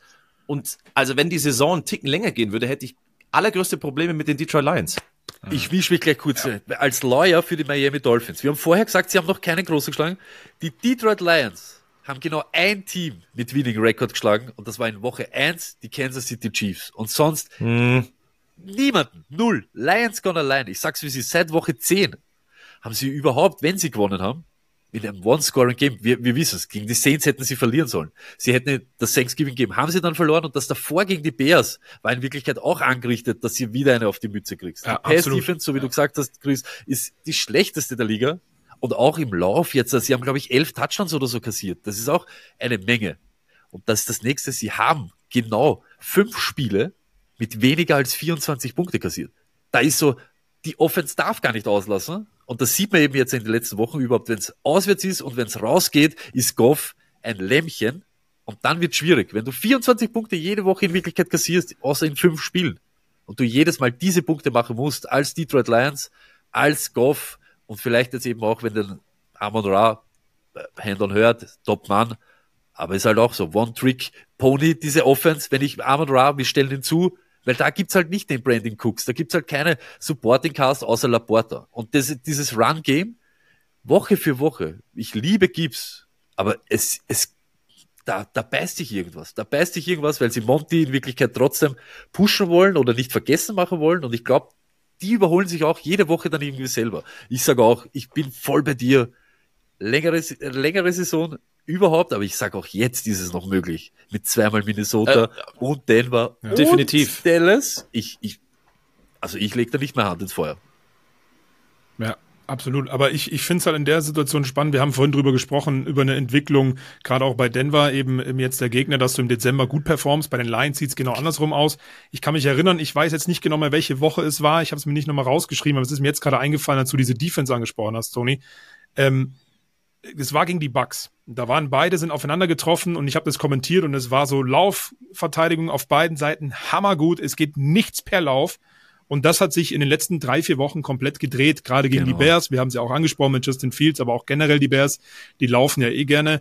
Ähm, und, und die Broncos, da haben wir vorhin schon drüber gesprochen, um auf das Matchup zu kommen, eben jetzt auch seit gewisser Zeit wieder. Die haben eine gute Balance zwischen Pass und, und Laufspiel mit Samaji Pirine, äh, auch als, als mit, mit Screenpässen und so. Und da hatten die Lions zuletzt echt wirklich Probleme und haben statistisch, aber auch rein vom Zuschauen stark nachgelassen in dieser Lauf-Defense, die eigentlich so ein bisschen das Punktstück war. Erinnert euch auch natürlich nur gegen kleinere Teams in erster Linie, aber was wir über Hutchinson gesprochen haben und auch über den Pass Rush, das sah alles sehr, sehr gut aus. Und jetzt in den Wochen, wo es wirklich wichtig wird, ähm, ist die Defense einfach nicht mehr auf dem Niveau. Da haben wir glaube ich, Christoph auch vor ein paar Wochen oder Monaten mittlerweile gesprochen. Vielleicht machen wir sie alle besser, als sie ist, aber sie hatte performt. Das tut sie mittlerweile nicht mehr. Äh, und das andere Thema ist auch, äh, dass, dass die, die O-Line genau in dem gleichen Maße wie die Defense generell auch nachgelassen hat. Und dann kriegst du eben Probleme, auch mit diesem Spielplan, der da noch kommt, finde ich. Also ich glaube, Denver, wenn die so die Form halten, auch Richtung Turnover. Goff hatte Probleme gegen die Bears die Broncos kommen auch daher und holen sich mal wieder drei Turnover oder so, dann wird das richtig schwierig. Dann stehst du 9-5 und musst eigentlich zwei der letzten drei Spiele unbedingt gewinnen, weil Minnesota ja dann plötzlich auch noch hervorkriegt. Es geht halt gerade so Hand in Hand bei, bei, den, bei den Lions. Die Defensive, das ist offensichtlich, aber auch die Offensive, Eben, genau ja. wie du sagst, es war immer Amon Ra, der hatte, was waren es, 500 plus Yard-Spiele am Stück, der hat uns dann den Arsch gerettet. Das funktioniert gerade nicht so, weil Goff fahrig wirkt. Genau Dann hat er auf einmal wieder so ein Big Play dabei, wo er ein Fenster trifft, wo du sagst, dabei, der, der, das war nicht mal auf Kipp, das war einfach zu. Er trifft da durch, aber kommt Ja. wieder jetzt halt Interceptions, wo ich mir an den Kopf fasse. Auf der anderen Seite widerspreche ich mir gleich selber. Dieses Bears-Matchup liegt ihnen halt überhaupt nicht. Und ich glaube, es waren jetzt fünf Interceptions gegen die Bears in diesen zwei Matchups, wenn ich jetzt nicht ganz falsch im Kopf habe. Ja. Dieses Matchup ich. mögen sie nicht. Aber die Broncos sind halt so eine Turnover-Hunting-Defense. Da habe ich oh, echt ganz, ganz große Bauchschmerzen. Ich, ich glaube vor allem eines ist bei den Detroit Lions halt auch die, die Maske, die sie tragen. Und das klingt jetzt wirklich saublöd. Aber wenn die nicht jeden vierten ausspielen würden, nicht irgendwelche flashy äh, Fake Ja. Plays hätten, Fake Punts und sonst was und ihr äh, Coach mal ganz normal und nicht den Trainer nach einer Niederlage wäre oder einfach ein normaler Dude wäre, einfach kein, weil es finde ich etwas übertrieben, diese Intensität, die er an den Tag legt, das kannst du als Trainer so schwer über Jahre äh, irgendwie aufbauen oder vor allem am Leben halten. Und, dann wie, machst- und, und wie steigerst du es, wenn es um, ums Wichtige geht? Ne? Genau Das so ist es, weil vor Ja. allem du ha- bist jetzt auch kein Underdog mehr. Die Leute wissen, ja, genau. du, du führst die Tabelle an und du merkst auch, ab dem Zeitpunkt, wo sie dann weit oben waren, da haben sie den Einbruch gehabt jetzt. Und ich finde halt gewisse Dinge, wie zum Beispiel Scoring Defense. Scoring Defense ist einer der wichtigsten Stats. Bill Belichick hat immer, hat immer eine gute Scoring Defense gehabt eigentlich und wir sehen es auch jetzt wieder dieses Jahr. Ähm, das ist der wichtigste Stat. Du kannst die Leute, sie sollen sich zwischen den 20ern, zwischen den 10er-Linien bewegen, was sie wollen. Sie kommen nicht in unsere Endzone. Detroit ist 25. in der Scoring Defense und nur minimal schlechter als letztes Jahr, wo sie ja eigentlich auch eine, überhaupt keine Defense hatten. Also das ist ein Wahnsinn. Und Denver im, Gegensatz, im Gegensatz in den letzten drei Spielen nur 13,7 Punkte bekommen. Also ich glaube, vieles, was Detroit macht, äh, wird überspielt. Vor allem ihre Secondary hat immer noch keinen einzigen Namen. Da, da haben sie auch daneben gegriffen im Draft etc. Also ich, ich, ich, ich sag ehrlich, und das ist äh, der Spruch, den Astonio und ich immer verwenden. Lions gonna lion und die können gegen jeden verlieren, gegen absolut jeden. Verlieren die zweimal gegen eine super Minnesota Defense, würde mich überhaupt nicht überraschen. Der Druck wäre natürlich auch ein bisschen größer, wenn die Packers Monday Night Football nicht verloren hätten, muss man ehrlicherweise sagen, da sind wir nämlich bei den NFC North Verfolgern. Die Packers haben wir letzte Woche ein bisschen ausführlicher besprochen. Diese Niederlage extrem bitter. 22, 24 bei den New York Giants, da wurden sie einfach überlaufen. Spannend ist aber, was bei den Vikings passiert, weil es eben die Matchups noch gibt mit den Detroit Lions. Ähm, es war ein spektakuläres 3 zu 0 bei den Las Vegas Raiders. Gott im Himmel, was das? Äh, grauenvoll, also in der Endzone, wir hatten sie ja mit dabei. Um Gottes Willen war das Not gegen Elend. Aber, und das ist so ein bisschen der Drive dann, was jetzt kommt, Josh Dobbs wurde gebencht, Nick Mullins kam rein und der hat es eigentlich dann relativ solide gemacht und zumindest den Field Goal Game Winning Drive hinbekommen. Ich, ganz ehrlich, Dobbs hat furchtbar ausgeschaut jetzt, halt, aber zuvor, wie er gekommen ist. Was, was, der, der Juggernaut oder Dobstronaut oder was, was der guckt, den haben sie gefeiert wie den neuen. Pastronaut, wie- Sonny, Der Pastronaut. Pastronaut, na, na gratuliere, ne? Na, Den haben sie gefeiert wie, wie, wie den neuen Culpepper. Das war, ja, das ist, der, ist ein Baller, ist ein Baller, der gewinnt uns die Spiele. Ja, habt ihr gesehen, wie viele Spiele euch der gewinnt. Die Halbwertszeit von einem Dobbs ist halt, ja, zweieinhalb Spiele, vielleicht drei. Genau, so war es bei Arizona ja auch. Zwei bis drei Genau Spiele. so ist es. Und ich glaube auch, Ja. Auch jetzt Malins und so weiter, ich, ganz, ganz pro, pro, problematisch. Ich sag, das Ja. ist vielleicht, das ist vielleicht das Glück der Lions, ist dieses Jahr, dass die Packers mit Love erst kommen und die Minnesota Vikings ihren zweiten, fünften, neunten Quarterback verloren haben. Und da das vielleicht mit Jefferson jetzt auch noch dazu, dieses Drama, dass sie vielleicht dem entkommen und so jetzt ein Sneaky da, da in die Playoffs rein äh, rutschen. Und in Wirklichkeit hätte man sie vielleicht enttarnen können, aber das geht sich vielleicht jetzt dieses Mal nicht aus. Ja, also meine Theorie ist ja immer so, dass äh, Backup-Quarterbacks, weil wir ja auch viele sehen tatsächlich diese Saison, äh, in, in ein, zwei Spielen tatsächlich die Spiele durchaus gewinnen können, weil man eben wenig Tape hat und nicht so richtig weiß, was man kriegt. Also deswegen Nick Mullins vielleicht ein Sieg noch, dann stehst du 8-6 äh, gegen, gegen, gegen Cincinnati im Duell mit Jake Browning. Ja, das ist ja auch ein sehr namhaftes Duell am Ende des Tages, rein auf der Quarterback-Position. Äh, und dann hat, spielst du noch zweimal Detroit, wenn du da auch eins hinbekommst dann, dann begrüßen wir plötzlich die Minnesota Vikings in den, in, in den Playoffs unter Umständen und fragen uns alle, warum ähm, Kirk Cousins nach Achillessehnenriss nicht nach drei Monaten wieder Playoffs spielen kann. Äh, Spaß beiseite. Also ich glaube wirklich, ähm, so, so zwei Siege trotz dieses Spielplans, Cincinnati, Detroit, Green Bay, Detroit, ist vielleicht möglich, wenn der Mullins das wir dahin müssen's bekommt. Auch wenn es wirklich schwach war. Christoph, du hast es gesagt, die kamen, ich wollte nur noch mal dem ganzen äh, die die Krone oben draufsetzen. Die Raiders und die Vikings kamen aus der Bye Week und haben es ein einziges Mal gemeinsam geschafft, in die Field Goal Range zu kommen. Da fragst du dich, was haben die gemacht? Waren Ja, die auf Hawaii eine so Woche? geil. Ich weiß es nicht. Also In Vegas, muss man auch noch sagen. Vegas. Aber okay, ja genau, genau, ja, ja. Vegas Baby.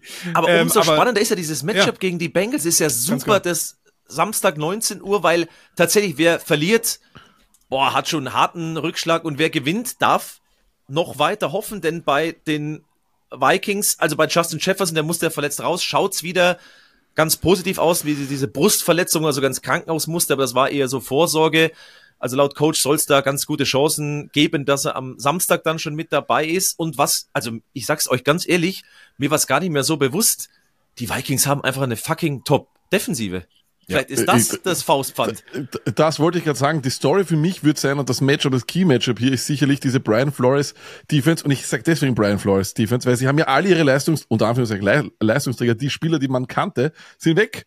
Die haben sie alle aussortiert und Brian Flores äh, macht dort einen Wahnsinnsjob. Sie sind Zehnter in Opponent EPA und haben, äh, das Coole ist, finde ich, ich liebe Blitzing Defenses. Ich liebe nichts mehr als eine Defense Blitz. Jeder, der Madden gespielt hat, blitzt immer. Und ich will immer, Oh dass ja. meine Defense Free immer blitzt. Fire. Immer blitzen, genauso ist es. 47% Blitzrate, crazy. Und das wird super spannend. Wie kommt Browning mit dem zurecht? Man sagt Browning ja nach, er sei ein unglaublich kluger Quarterback. Er ist einer, der sogar schon im, im sozusagen an der Line of Scrimmage im College äh, seine Audibles gecallt hat, was ihn eigentlich angeblich äh, relevant gemacht hat in der NFL.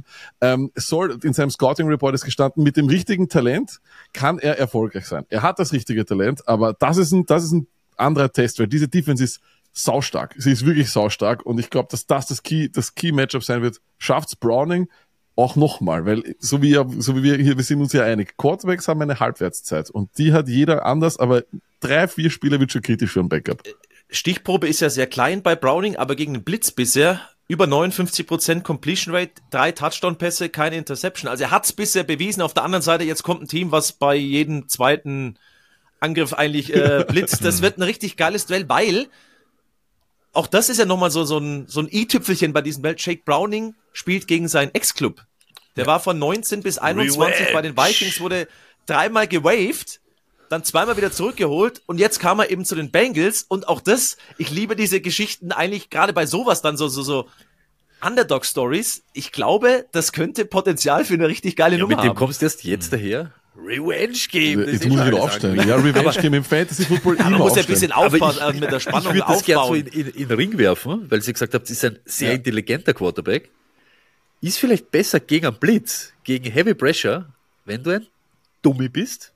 Ich glaube fast, wenn du durch deine Reads gehen kannst. Oh, das ist jetzt sehr Ich glaube philosophisch. glaub fast, ich glaube fast. Du musst ein, richtig, ein richtiger dirty, dummer Ding und bam, dann bringt's euch ein Blitz. Ich bin ready. Ich bin ready. Einfach, Ich bin ready. so, oh, da kommt einer schnell weg. Schnell weg das Teil. Ja, das ist keine, keine schlechte Idee. Ja, vielleicht. Aber äh, wirklich ein äh, spannendes Matchup und dementsprechend auch so spannend, weil es ja auch da wieder um, um Playoff-Implikationen direkt geht. Wer weiß, ob wir Minnesota oder vielleicht auch dann die Cincinnati Bengals am Ende in ein paar Wochen wirklich in den Playoffs sehen. Und ähm, ich gucke mal auf die Uhr, Christoph. Ich glaube, wir müssen äh, so weitermachen. Und mir ist ein Satz hängen geblieben, den der Lack gerade gesagt hat. Wenn er, also wirklich nur wenn er Talent hat, dann kann er erfolgreich sein. Und ich glaube, Christoph, das beschreibt genau deine Situation für den nächsten Themenblock, den wir vorhaben, oder? Wenn du Talent hättest, dann hättest du es vielleicht auch weitergebracht, als direkt rauszufliegen bei Fantasy, oder? Warte mal kurz, jetzt spielen wir kurz unseren Trenner und überleg nochmal, was du gerade gesagt hast. Fantasy Football. Weil wir sind zurück und ich bin in die Playoffs gekommen und ich weiß nicht, was du willst. Ach so, ich dachte, du seist bist raus. Nein, Ah, natürlich gut, dann nicht. hab Ich hab's das doch geschafft. Falsch. Oh, Shots okay. fired. Ah, Mist, Mist, Mist. Spielt sie dann habe ich mich da vertan. Ähm, dann, dann hattest du natürlich Erfolg und hast dementsprechend auch Talent. Das wollte ich ja nur von dir hören, dass du dich auch mal wirklich selbstbewusst hinstellst und sagst, ich habe es geschafft. Deswegen äh, wollte ich dir nur die Ich Steilvorlage bin hier der geben. Spaß Jack. Browning des Podcasts. Ich habe mich extrem weiterentwickelt, auch im Thema Fantasy. Nein, wenn wir euch schon mal da haben, äh, Stony und Luck, ähm, also Stone Luck, äh, ihr wisst bei uns, die die Fantasy Profis, die Fantasy-Nerds ähm, bei der Zone, in der Endzone gibt's immer noch das Update und am Freitag immer eure Show. Natürlich gibt's auch die diese Woche wieder. Wenn ihr das hört, dann morgen. Also, wenn ihr es ganz frisch hört, dann morgen am Freitag. Aber ihr könnt uns heute vielleicht schon mal ein bisschen was mitgeben, denn eigentlich sind jetzt überall die Regular Seasons vorbei in den Fantasy-Ligen. Ich hab's, Herr Hauser, geschafft, Ja, Entschuldigung, natürlich erwartet wurde von Haupt. allen Ja, ja. Ähm, reingemogelt noch am letzten Spieltag. Aber was können wir jetzt so aus, aus Fantasy-Sicht auch noch machen, um vielleicht, also sagt, nein, machen wir es ganz einfach. Was kann ich jetzt machen, damit diese verdammte Liga gewinne? Und los. Das Wichtigste. Fantasy Points haben keinen Charakter. Egal wie, egal wann und egal was. Ihr seht Kleinigkeiten und nehmt es dem Gegner weg. Dem fehlt vielleicht Stroud, jetzt gerade verletzt. Ihr holt einen jeden, den ihr holen könnt vom Waiver, den er vielleicht brauchen kann oder sie. Einfach dreckig sein, Defenses jetzt schon picken, die ihr vielleicht jetzt nicht braucht, aber in Woche 16 wichtig sein können. Das ist immer, immer eine gute, eine gute Möglichkeit, um ja, der, der Glücklichere zu sein. Oder vielleicht der Intelligentere, wie Browning. Äh, Es ist ganz einfach. Im Fantasy Football ändert sich, ändert sich jetzt in den Playoffs etwas ganz was Wichtiges. Deine Bank ist jetzt eine Waffe. Das ist sie vorher nicht. Auf der Bank bis zu den Playoffs ist es Station. Da hast du Leute dann auf der Bank, du kannst hier und da mal entscheiden, wobei du dir auch eigentlich in der Fantasy Football Regular Season einfacher tust, wenn du auf der Bank halt eben Pro, äh, sozusagen Prospects hast, die ausbrechen können, weil ansonsten ärgerst du dich jede Woche und machst dich fertig. Das ist mal das eine. Und was machen wir jetzt? Alles, was irgendwie ein Stash ist, muss weg. Jonathan Mingo, McLaughlin, Roshan Johnson, alle diese Leute, die du vielleicht gehalten hast, weil sie vielleicht irgendwann einmal vergiss es. Wir stellen in den Fantasy Football Playoffs auf die Leuten, die wir vertrauen. Der Stoney Trust Factor, der Stoney sagt das immer so, der kommt jetzt ins Spiel. Der Typ, der mich dorthin gebracht hat, den stelle ich auf und die Bank wird jetzt als Waffe verwendet. Bedeutet, ich nehme mir, ich hole mir Defenses. Ich habe drei Defenses schon auf meiner, in meinem, in meinem Team und spiele jetzt in den Fantasy Football Playoffs gegen einen, der Justin Herbert hat. Ja, und das Schöne ist ja jetzt, viele Leute, die ausgeschieden sind, wavern nicht mehr. Das heißt, du kommst noch früher dran oder eher dran, etc. Das heißt, jetzt auch vor allem langen Atem beweisen und sich einfach die Leute holen, die der andere braucht. Spielst du gegen, äh, gegen den Josh Jacobs Owner? Natürlich holst du dir Samir White. Äh, spielst du gegen den Mixon Owner? Dann allein nur vielleicht, weil da, weil, weil da was passieren könnte, holst du dir Chase Brown. Alles dieses ganze Dinge. Das ist jetzt wirklich extrem wichtig. Es gibt keinen Bankspieler mehr. Ich drop zum Beispiel auch Adam Thielen. Ich traue dem Typen nicht mehr. Ich kann ihn nicht aufstellen. Drop einen Defense holen. Das ist wirklich mein absolutes äh, Nummer eins Ding, was ich jedes Jahr mache. Und es geht meistens auf, einfach deswegen, weil diese Quarterback-Verletzungen nur als Beispiel, das ist ein Ding. Und der wählt jetzt ja dann zwischen Browning und Mullins aus. Und ich habe auf meiner Bank Stafford. Stafford und Flacco. Das nächste, und das ist wirklich, das ist die allerletzte Möglichkeit, der allerletzte Punkt, wo ihr schauen könnt, euren Handcuff Running Back zu ownen. Es ist einfach so, wenn Henry nächste Woche down geht, dann könnt ihr nicht weinen und sagen, oh ja, aber ich war dann so, ich hätte alles gewonnen, aber dann ist Henry, ihr hättet die Möglichkeit, wenn es irgendwo noch gibt, Spears zu holen. Lasst euch das wirklich, ihr könnt mit dem nicht leben, vertraut mir. Ich muss mit dem leben, vor- seit Jahren, weil ich so geizig war und mir eben nicht den Handcuff geholt habe. Und dann stehst da und verlierst auf einmal deine Stütze oder einen Running Back und hast keine Möglichkeit, da irgendwie nachzuschärfen, weil irgendwann einmal ist der Zach Moss unten durchgerutscht und jetzt ist Jonathan Taylor weg und du kannst, du hast ihn nicht. Macht's euch nicht unglücklich, schaut, ob ihr da irgendwem habt, den ihr vielleicht noch holen könnt. Chase Brown jetzt im Mixenfall. Ihr braucht Chase Brown, ihr braucht ihn. Ihr bra glaubt's was, ihr braucht ihn. Vertraut's mir. Ihr könnt euch das nicht verzeihen. Ich habe eine Frage aus der Community und zwar möchte ich wissen, kann ich Jared Goff jetzt endlich droppen und mir Jake Browning holen oder was, was mache ich da jetzt am besten? Nick Mullins? Eigentlich ist alles besser als Goff im Moment. Alles weghauen. Alles von denen weghauen. Wenn du, also ich kann mir nicht vorstellen, dass du in die Fantasy Football Playoffs kommen bist mit diesen Spielern. Aber das Ding ist, ähm, Aber Jared Goff schon. Jared Goff, in meinen Augen, du kannst ihn auswärts nie spielen. Niemals. Das darfst du auf, auf, auf gar keinen Fall. Wenn das dein einser Quarterback ist, ja, aber Browning vertraue ich nicht. Also das ist so das andere Ding, was ich nicht so, was ich nicht so traue. Äh, wird für die Fantasy Football, äh, Fantasy Football Playoffs dann eher schwierig, aber wir haben ja zum Beispiel auch bei den Quarterback-Streamern ganz gute Kandidaten, die vielleicht auf deinem Waiver sind. Schau dir mal den Spielplan von Russell Wilson an. Wir haben vorher gerade drüber geredet, die Denver Broncos haben es einfach. Russell Wilson, wenn der irgendwo ist, das ist ein heißer Kandidat, der ist oft auf dem Waiver, immer gut für 15 Punkte. Der gewinnt dir vielleicht nicht, aber er verliert dir nicht. Und da empfehle ich euch aber auch Starts and Sits aus Woche 13 und eben auch Woche 14. Da haben wir genau diese kleinen Nuggets, die Titans, die vielleicht jetzt aufgehen können, die eine super Schedule haben, die einfach super Matchups haben. Im Fall der Fälle genauso Quarterbacks. Ich sag's dir, Chris, wenn du dort schaust, du wirst fündig, glaube mir. Ja, so ein Russell Wilson gibt's bei uns nicht. Baker Mayfield ist das höchste der Gefühle. Ah, da, boah, weiß ich jetzt auch nicht. Gut, nee, Flacco? das ist alles schon weg, da haben alle schon, schon zugeschlagen. Ich sag's mal so. Erstmal danke euch beiden. Der Hinweis, schaut am Freitag oder äh, ab Freitag ist es verfügbar, die neue Ausgabe als, als Hinleitung für den Samstag. Achtung, da geht's dann schon los. Die ersten Spiele, also ersten wichtigen Spiele, Thursday Night Football, Chargers at Raiders. Ich hoffe, da seid ihr nicht äh, von abhängig. Da freue ich Ähm, mich drauf. Und Flo, wir reden in der? Woche wieder, wenn ich dann sagen kann, jetzt bin ich wirklich bei Fantasy ausgeschieden. Ja, okay, gut, das, so machen wir das. Äh, Believe. Also ich, ich, ich, Believe, ich hab, believe. ja genau, glaub, glaub auch mal an dich selbst, Christoph. Deswegen habe ich diese ganz komische Überleitung vorhin gemacht. Glaub an dich selbst, ich glaube auch an dich.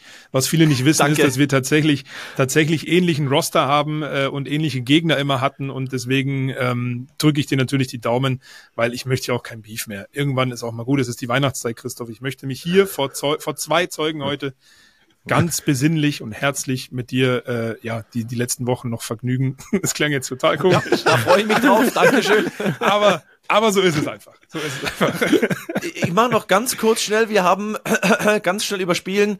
Natürlich dann auch wieder Einzelspiele am Wochenende. Also Endzone ab 18.30 mit euch beiden dann auch wieder mit dem Update äh, Red Zone ab 19 Uhr und echt gute Einzelspiele. Houston Texans nach der Niederlage bei den Tennessee Titans nach dem Sieg.